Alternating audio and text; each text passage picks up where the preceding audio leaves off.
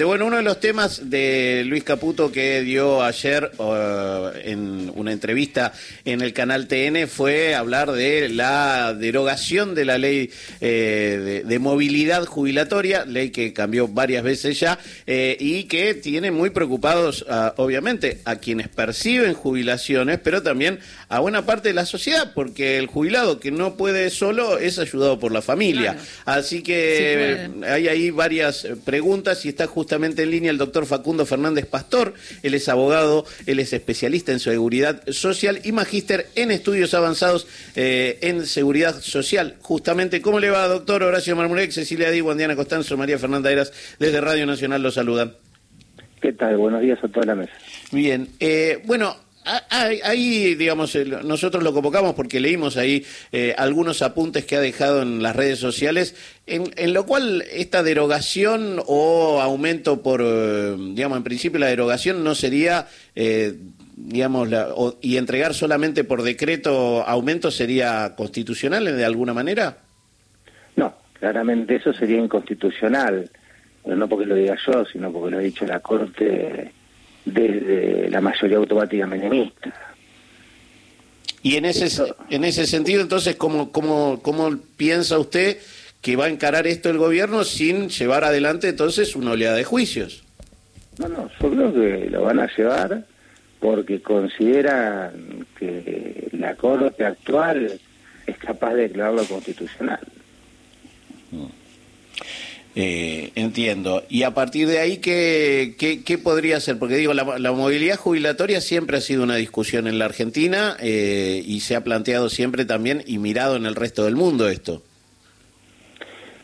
Sí, a ver, eh, el tema me parece que hay que analizarlo primero entendiendo que la ley de movilidad jubilatoria no solo aumenta los saberes de los jubilados y los pensionados, sino de todos los beneficios de la seguridad social que son más de 20 millones.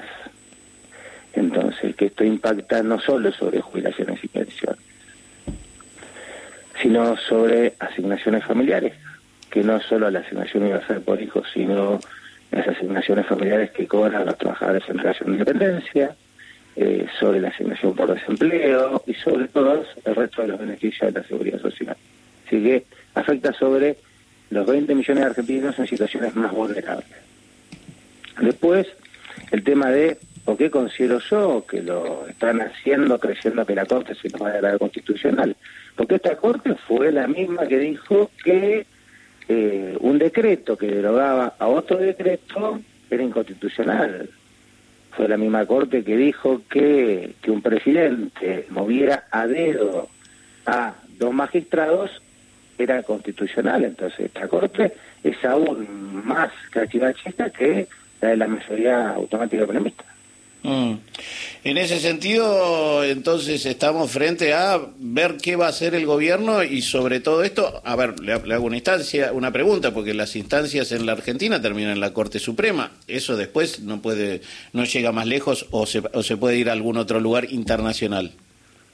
No, está la Corte Interamericana de Derechos Humanos pero que es una instancia donde se le imponen sanciones pecuniarias al Estado, pero no modifica la sentencia dictada por la Corte Suprema.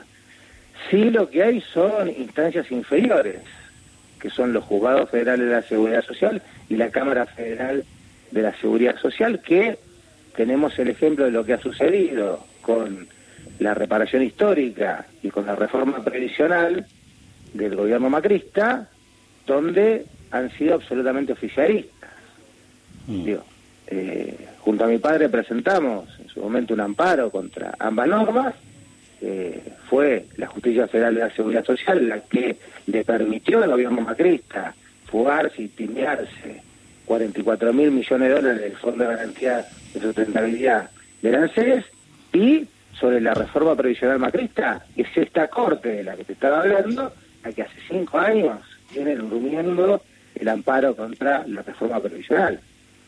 Por mm. eso es que te hago este análisis sobre la Corte.